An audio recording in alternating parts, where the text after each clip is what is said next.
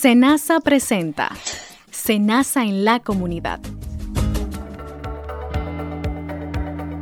Saludos a todos nuestros oyentes que cada semana nos sintonizan para conocer los temas del Seguro Nacional de Salud, así como la promoción de la salud y prevención de enfermedades que son indispensables para que el ciudadano comprenda la importancia de ir a sus chequeos rutinarios y llevar una vida saludable. Hoy les acompaña su servidor Santiago Benjamín de la Cruz. En el día de hoy estaremos conversando de un tema muy preocupante en la sociedad y el entorno familiar. Este tema es la depresión. En este tema la Organización Mundial de la Salud expone que la depresión es un trastorno mental frecuente y se calcula que afecta a más de 300 millones de personas en el mundo es la principal causa mundial de discapacidad y contribuye de forma muy importante a la carga mundial general de morbilidad. Afecta más a la mujer que al hombre y en el peor de los casos, la depresión puede llevar al suicidio. Para desarrollar a fondo este tema que nos acompaña hoy, la psicóloga Priyanka Rodríguez. Bienvenida Priyanka. Muchísimas gracias Santiago, feliz de estar aquí compartiendo contigo. Bueno, muchísimas gracias a ti por compartir con nosotros en este día y desarrollar este tema tan importante para todos.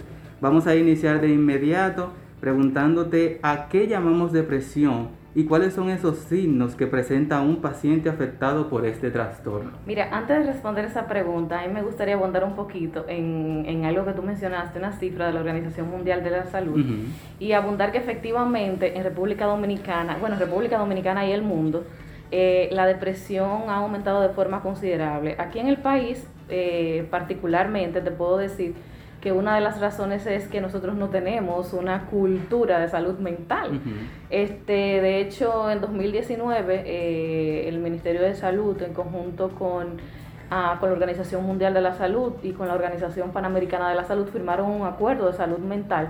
pues es un proyecto de tres años, cuatro años, perdón, y, esperamos que rinda su fruto. El nuevo ministro de Salud también dijo que va a poner empeño en la salud mental y, y, ojalá, porque también mencionaste algo importante sobre la cifra mundial y la Organización Mundial de la Salud también en su último informe sobre la depresión indica que el 20% de la población mundial en algún momento va a padecer depresión. Y bueno, llamamos depresión, la depresión es un trastorno del estado de ánimo.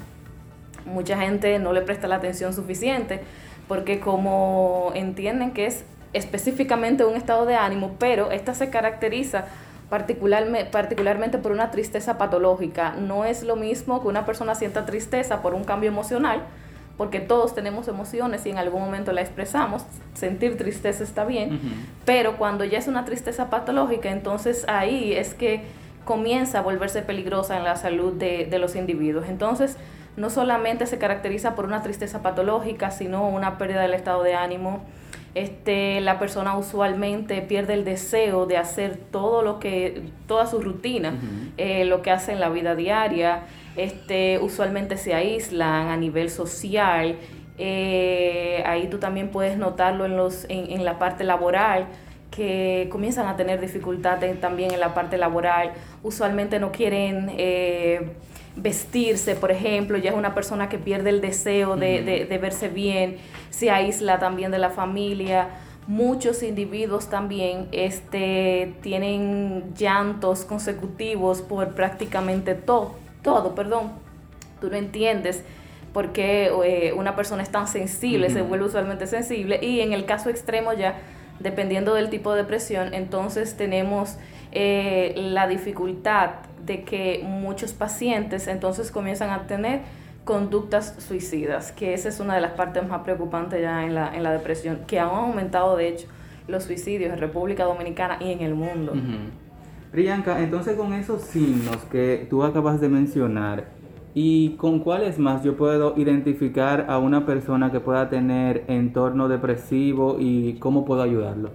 Mira, eh, usualmente hay una, hay, una, hay una problemática en las familias y es por lo, por lo que te dije anteriormente. Eh, nosotros no tenemos una cultura de salud mental. Usualmente cuando una persona se siente mal ni siquiera se le presta la atención suficiente o cuando una persona comienza a aislarse ni siquiera se le presta la atención suficiente.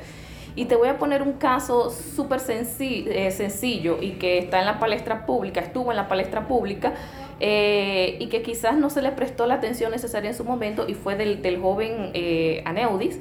¿Verdad? Que, que, desapareció, pero en algún, no se supo en algún momento qué pasaba con ese joven y más adelante entonces se supo que tenía signos de depresión.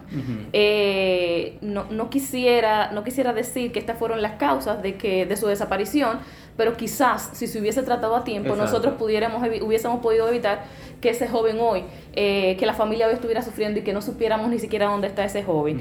este, otros, algunos de los signos que también podemos identificar para, eh, sobre todo en las familias, en los compañeros de trabajo que se dan mucho en el ámbito laboral y, y usualmente no nos damos cuenta, eh, el individuo comienza, por ejemplo, a tener problemas para socializarse. En ocasiones también, dependiendo ya del nivel de depresión, este, comienza a tener eh, problemas sociales porque, como te dije, tenemos diferentes eh, subtipos de depresión y los signos pueden variar, pero un individuo eh, no rinde igual en el trabajo cuando comienza a tener depresión o cuando ya tiene depresión. Este, un individuo con depresión, sobre todo una depresión no tratada, eh, es un individuo que cambia totalmente su estilo de vida. Usualmente tú ves a uno de estos eh, pacientes que sin llevar ningún régimen alimentario o bajan demasiado de peso y, y a su vez pierden mucha masa muscular o aumentan demasiado de peso. Eh, son muchas las cosas de las que nosotros debemos estar pendientes, eh, sobre todo con las personas que están a nuestro alrededor, que a veces simplemente creemos que, que es momentáneo por una situación, pero no. O que están haciendo un drama. o que están, exacto, o que están haciendo un drama, pero la depresión es una realidad que afecta a más personas de las que nosotros pensamos y no solamente adultos, ¿eh? nosotros tenemos, o bueno, lo, tenemos los pacientes con depresión, niños, adolescentes, o sea, eso afecta a todas las edades. Por eso es importante estar presente y qué hacer. En primer lugar, acercarse al paciente. Este, una de las dificultades es que el paciente con depresión usualmente no quiere hablar. Eh, como te dije, se aísla totalmente, pero eh, acercarse al paciente, tratar de verificar qué pasa, porque son muchos los factores que pueden intervenir en una depresión, este, y por supuesto buscar ayuda. Una situación también que impide muchas veces que los pacientes eh, puedan recibir una ayuda adecuada es si el paciente está interesado en recibir esa ayuda. Aunque claro, ya cuando estamos hablando de una depresión mayor, ya el paciente pierde la incapacidad muchas veces de decidir y ahí entonces puede decidir la familia.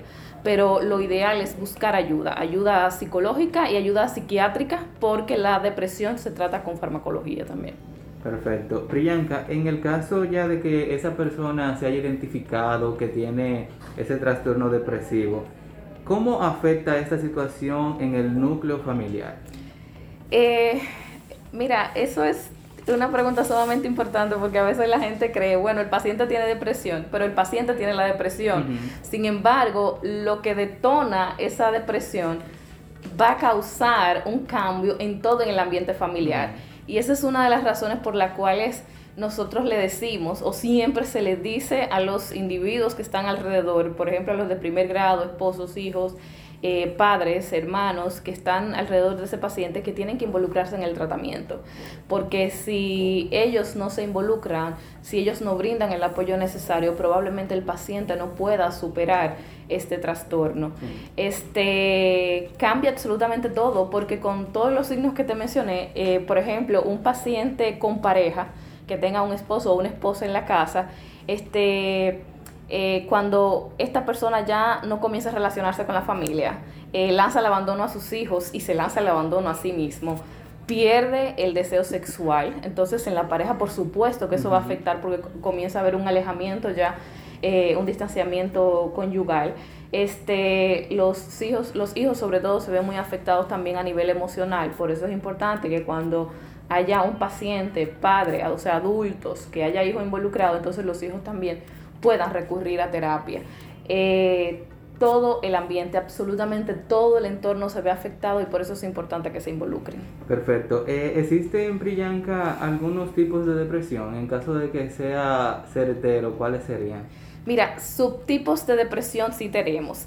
Eh, yo te voy a mencionar seis subtipos importantes de depresión eh, y como te dije anteriormente, que muchos de ellos, muchos de ellos varían los signos. Por ejemplo, nosotros tenemos la depresión mayor, la distimia, el trastorno adaptativo, el trastorno afectivo bipolar, que también es llamado trastorno maníaco depresivo, uno de los más importantes y severos, preocupantes, diría yo.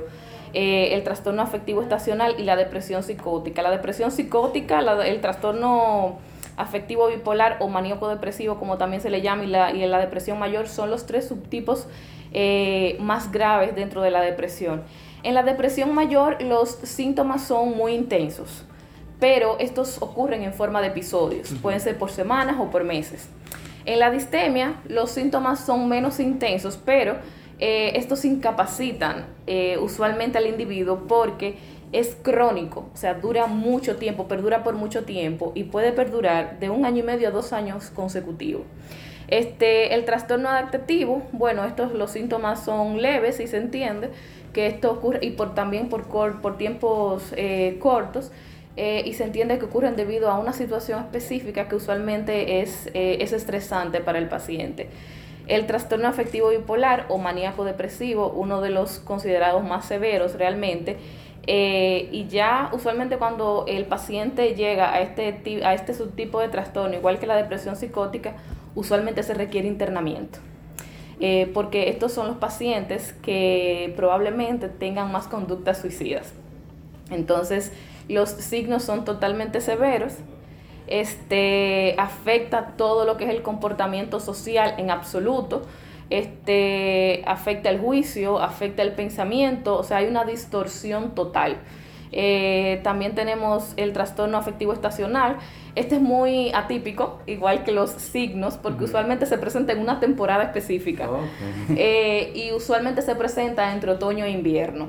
Este, muchos investigadores entienden que no aquí, aquí tenemos un verano eterno, pero en otros países tú sabes que el otoño y sobre todo cuando va a entrar el invierno hay mucho frío y entonces cuando hay eh, esta temporada usualmente hay como mucha tranquilidad, eh, aislamiento, hay una, a nivel emocional las personas se sienten un poco más tristes, entonces se entiende que por eso aparecen más en, este, en esta temporada. Y bueno, la depresión psicótica ya un cuadro totalmente crítico.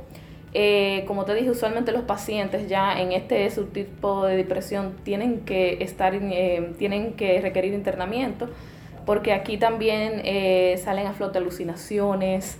Este, es una situación muy crítica, la verdad. Este, y usualmente en este subtipo de depresión es que los pacientes tienen más conductas suicidas. Perfecto. Bueno, señores, vamos ahora a una breve pausa y en breve retornamos con más informaciones con la psicóloga Priyanka. ¿Sabías que el régimen subsidiado protege a los trabajadores por cuenta propia, con ingresos inestables e inferiores al salario mínimo nacional, desempleados, discapacitados e indigentes? Además, es financiado 100% por el Estado dominicano y no pagas un centavo para gestionar tu afiliación. En Senasa garantizamos tu derecho. El agua es nuestra mayor riqueza y preservarla nuestra mayor responsabilidad. Hola, soy Juan Saldaña, encargado de cultura del agua del INDRI. Sembrar un árbol es como regalar un vaso de agua a una comunidad sedienta. Luego del paso del huracán, los organismos de socorro recorrían la zona por aire, mar y tierra, ayudando a sus semejantes. Atención a todas las unidades. Necesitamos ayuda para movilizar a 60 familias de una comunidad afectada. Altagracia y Mario estaban felices de haber podido ayudar a Carmen y a José durante el huracán. Ay, Mario, gracias a Dios y a los grupos de socorro que estamos bien y que nuestros vecinos están vivos, pero pico cerquita. Bueno, que esto nos sirva de experiencia a todos y todas. Oye, van a dar otro boletín. Las rápidas acciones de los organismos de socorro ayudaron a salvar miles de vidas humanas antes, durante y después del paso del huracán al actuar conjuntamente con habilidad, experiencia y entrega. Con nosotros el ingeniero Gómez, experto en gestión de riesgo. Esta tragedia ha dejado un importante aprendizaje para todos nosotros. Nadie puede ni debe construir cerca de las riberas de los ríos o de cañadas, ya que su casa puede ser arrastrada por las aguas, pues existe la amenaza de un peligroso deslizamiento de tierra. Creo que los dominicanos y las dominicanas hemos aprendido eso y ya se promueve la construcción de muros de contención para evitar inundaciones por las crecidas de los ríos, así como la reforestación en las laderas para prevenir riesgos. En otras noticias, Salud Pública ha iniciado una campaña de orientación en el manejo del agua, pues se afirma que tras las inundaciones registradas, el agua podría estar contaminada y causar graves enfermedades. Se explica que hay dos formas básicas de purificación. La primera es dejándola hervir, por lo menos unos minutos y después que se enfríe media hora antes de consumirla. La segunda es utilizando cloro, cinco gotitas bien revueltas por cada galón de agua. Se deja reposar por lo menos 45 minutos y listo.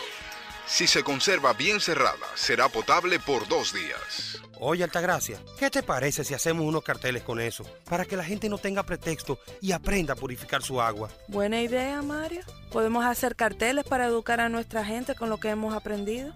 Así reducimos los riesgos y estamos prevenidos para lo que pueda pasar. Esta historia de tres capítulos nos ha enseñado que es mejor prevenir que lamentar, antes, durante y después del huracán. Escucha a los organismos de socorro, salva tu vida y la de tu familia.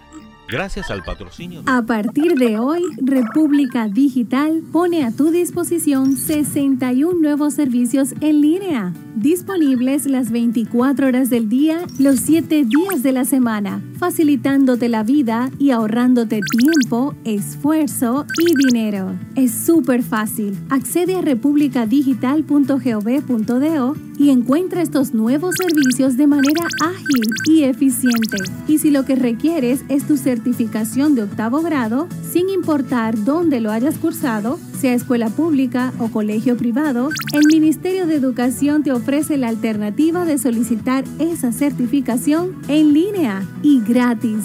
República Digital es simplificación de trámites. En línea, todo es más fácil. Entra a republicadigital.gov.do las 24 horas del día, los 7 días de la semana, para que encuentres estos y muchísimos otros servicios más. República Digital.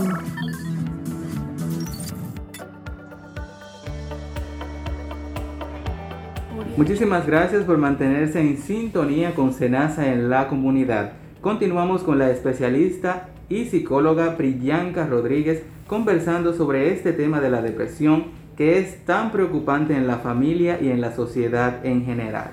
Priyanka, ¿qué tratamiento corresponde para estos casos que nos mencionaste? Mira, los tratamientos pueden ser diversos, pueden ir desde psicoterapia hasta terapia electroconvulsiva, dependiendo del paciente. Este, pero eh, la, el tratamiento va acompañado de terapia por un psicólogo, un especialista de la conducta humana, este, y la psicofarmacología, sobre todo la depresión, se trata con fármacos este, y al mismo tiempo con terapia, porque el paciente debe regularse. Tú no puedes trabajar con un paciente que no esté regulado. Entonces, eh, una de las situaciones que nosotros tenemos en el país, lamentablemente, es que mucha gente eh, es enemigo de los fármacos, sobre todo cuando se trata de, de, farmacología psiquiátrica, porque sabemos que muchos tienen efectos secundarios, eh, que muchas son drogas controladas, pero se necesitan, porque si usted es un paciente psiquiátrico, usted necesita regularse. Y se va a regular con este tipo de farmacología. En casos ya más extremos, bueno, entonces se recurre a la terapia electroconvulsiva o lo que llaman terapia de shock. Eh, pero eh, ya esto es, como te dije, en situaciones muy extremas. Pero lo más importante en, la, en, la, en el tratamiento es la psicofarmacología acompañado del, de, de, la psicoterapia. Eso quiere decir entonces, Priyanka, que una persona con un trastorno depresivo no puede llevar una vida normal sin estar con esos medicamentos sí puede llevar una vida normal. Este, lo que sucede es que como en todo, en toda patología, por ejemplo, tú tienes gripe y tú puedes llevar una vida normal, pero tienes que medicarte. Eh, tú tienes un, una situación, una enfermedad digestiva y tú puedes llevar una vida normal, pero tienes que medicarte. Eso sucede también eh, con las enfermedades psiquiátricas. Tú tienes una patología psiquiátrica, tienes algún trastorno, tienes depresión, tú puedes llevar una vida normal, pero tienes que medicarte porque para tú mejorar y para tú sanar necesitas Exacto. llevar un Entonces, tratamiento. En caso de que no se medique, no podría llevar esa Bueno, vida. en caso de que no lleve el tratamiento Ajá, adecuado, en- eh, lamentablemente el paciente tendrá recaídas importantes eh, que lo pueden llevar incluso a detonar en otros trastornos. Y en el caso de una persona que haya estado en ese trastorno de, de depresión y lo haya superado, ¿puede nuevamente recaer en la situación? Podría, podría. De hecho, la misma Organización Mundial de la Salud, en el informe que te mencioné, indica que el 20% de los pacientes que se han recuperado puede tener otra recaída. Este, ¿Y por qué? Porque existen muchos estímulos, ¿verdad? Que pueden traer, a, a traer otra vez eh, el detonante que provocó a ese individuo eh, la depresión. Entonces, sí puede tener recaídas. Lo importante, lo importante es llevar un seguimiento médico. Eh, un paciente inicia un tratamiento psicológico psiquiátrico y a medida del tiempo ya son menos las visitas, son menos frecuentes las visitas, pero es importante que continúe eh, su proceso médico hasta que tenga el alta. Y por supuesto que si tiene algún tipo de recaída, por menor que sea, entonces se dirige a su especialista. Perfecto. Priyanka, actualmente en el país, bueno, y en el mundo, estamos viviendo lo de la pandemia del COVID-19, que es algo nuevo, desconocido y que ha cambiado el estilo de vida de todos. Esta situación puede generar en algunas personas que se vean afectadas por la depresión y en caso de que sea cierto, ¿qué hacer en este caso? Por supuesto que puede afectar, y no solamente con la depresión, sino con otros eh, trastornos del estado de ánimo, que de hecho venimos diciendo desde hace unos meses, desde que empezó la pandemia, que necesitamos un equipo multidisciplinario para trabajar a la sociedad, porque nuestra sociedad necesita trabajar resiliencia durante y post pandemia. Eh, algunos de los individuos eh, más vulnerables a sufrir una recaída o a sufrir o a detonar algún tipo de trastorno son aquellos, uno, que ya han pasado por un proceso psicofármaco, aquellos que ya han pasado por algún tipo de trastorno también, entonces nosotros necesitamos prestar especial atención. Eh, hace unos, ya a principios de agosto salió también un informe donde indica que la depresión ha aumentado durante la pandemia y los suicidios han aumentado durante la pandemia. Eso quiere decir que diversos trastornos también han detonado, que muchos individuos han detonado en diversos eh, con diversos trastornos. Entonces, eh, una de las mayores preocupaciones en el ámbito de la depresión, por ejemplo, que de hecho el 70% de los diagnósticos son de mujeres, pero porque la mujer eh, eh, busca más ayuda que el hombre, usualmente por la misma cultura por que eso se puede tenemos. más. Exacto, de que el hombre, bueno, tiene que ser la parte fuerte usualmente, y de hecho, más del 85% de los suicidios que tenemos en República Dominicana son de hombres. O sea, estamos hablando de que probablemente si el hombre quizás visitara más el, el médico, si el hombre quizás se tratara más, hubiera menos cantidad de suicidios. Y en República Dominicana han aumentado los suicidios. De hecho, este, a principios de agosto ya nosotros teníamos 238 suicidios. eh, alto porque usualmente los, la mayor parte de los suicidios ocurren eh, a partir de septiembre, octubre pero ya nosotros estamos alcanzando anual los 600, 650 suicidios. Y estamos hablando que no solamente de adultos, ¿eh? de hecho los suicidios son una de las principales causas de muerte en adolescentes en República Dominicana. Eh, y esa es una de las razones, la depresión. Muchas veces la depresión no diagnosticada, otras veces la depresión diagnosticada, pero que lamentablemente no hay un apoyo quizás familiar eh, o no hay un seguimiento médico adecuado o el paciente no lleva el tratamiento como tal. Exacto. Bueno, muchísimas gracias a Priyanka por acompañarnos y darnos todas esas informaciones que sin duda serán de gran ayuda para nuestros oyentes.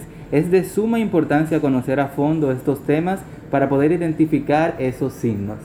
Así es, muchísimas gracias Santiago por la invitación y espero que, le, que, bueno, que les sirva la información y a todos los dominicanos que nos escuchan este, que busquen ayuda. Realmente nosotros necesitamos avanzar como sociedad, nosotros necesitamos también ser solidarios con las personas que ahora mismo están padeciendo no solamente depresión, sino cualquier otro trastorno y que nos mantengamos al tanto en el, en el entorno familiar con los amigos, qué pasa, si vemos algunos signos, entonces que nosotros seamos capaces por lo menos de acercarnos o tratar de buscar ayuda y con eso nosotros disminuir los daños, no solamente familiares, no solamente los daños entre amigos, sino los daños sociales que en sí eh, causa eh, un paciente que no sea diagnosticado o un paciente que no lleve el tratamiento correspondiente. Así es, bueno, muchísimas gracias Priyanka. Ahora nos vamos a una pausa y en breve regresamos con más.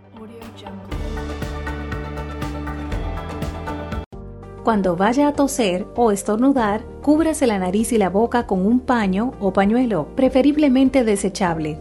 Después de usar el pañuelo desechable, échelo al zafacón. Doble el paño o pañuelo en sentido contrario al usado para toser y lávelo con detergente tan pronto sea posible. Si no dispone de paño o pañuelo, cúbrase la nariz y la boca con el antebrazo. Recuerde esto, lávese bien las manos después de toser o estornudar. La prevención está en tus manos. Juntos contra el coronavirus.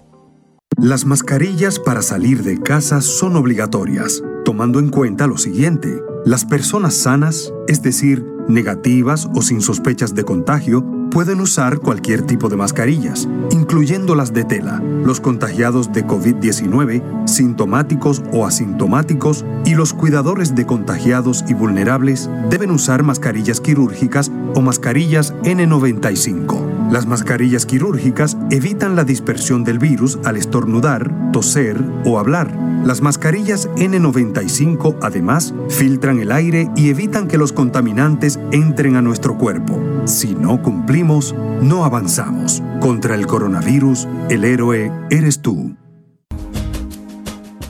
Para ser afiliado al régimen subsidiado, debes cumplir con dos requisitos. Ser evaluado por el Sistema Único de Beneficiarios SIUBEN y no estar activo en ninguna nómina. Ante cualquier inquietud, puedes llamarnos al 809-701-3821 y desde el interior sin cargos al 1-809-200-8277. En Senasa, garantizamos tu derecho.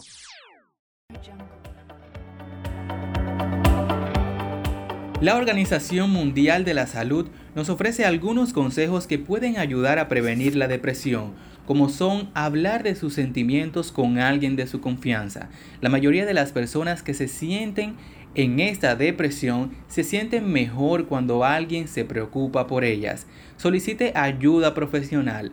Hablar con un profesional sanitario local o su médico de cabecera es un buen punto de partida. Recuerde que puede también sentirse mejor si recibe la ayuda adecuada. Siga realizando las actividades que les gustaban hacer cuando se encontraba bien. No se aísle, mantenga el contacto con familiares y amigos. Haga ejercicios regularmente, aunque, trate, aunque se trate de un pequeño paseo. Mantenga hábitos regulares de alimentación y sueño. Acepte que puede tener depresión y ajuste sus expectativas. Evite o limite la ingesta de alcohol y, absténgase de consumir drogas ilícitas ya que son productos y pueden empeorar esta depresión.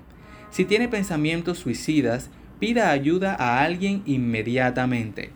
Reiterarles que lo que nos decía anteriormente la especialista en el tema, la depresión es una enfermedad que se caracteriza por una tristeza persistente y por la pérdida de interés en las actividades con las que normalmente se disfruta, así como por la incapacidad para llevar a cabo las actividades cotidianas. Además, las personas con depresión suelen presentar varios de los siguientes síntomas, como pérdida de energía, cambios en el apetito, necesidad de dormir más o menos de lo normal, ansiedad, disminución de la concentración, indecisión, inquietud, sentimientos de inutilidad, culpabilidad o desesperanza y pensamientos de autolección o suicidio. Esta enfermedad la puede padecer cualquier persona no es un signo de debilidad, es importante resaltar, y que se puede tratar con terapias de conversación, con medicación antidepresiva o con una combinación de ambos métodos. Esto de acuerdo a lo que decida su especialista. Un aviso importante y es que este próximo martes primero de septiembre tendremos la primera jornada de afiliación al régimen subsidiado como parte de la afiliación masiva de 2 millones de personas a este régimen, como una estrategia de salud del presidente Luis Abinader. reiteramos que esta primera jornada será el martes primero de septiembre en el Club Los Pioneros de Villas Agrícolas. Este y todos nuestros programas también puedes encontrarlos en nuestra página web www.arssenasa.gov.do y síguenos también a través de nuestras redes sociales Twitter, Instagram y Facebook como arroba ARSSenasa.rd y ante cualquier inquietud puedes llamarnos al 809-701-3821 y desde el interior sin cargos al 1809-200-8277. Por supuesto que también estamos en los podcasts de Spotify y nos puedes encontrar como Senasa en la comunidad. Muchísimas gracias por tu sintonía. Senasa presentó Senasa en la comunidad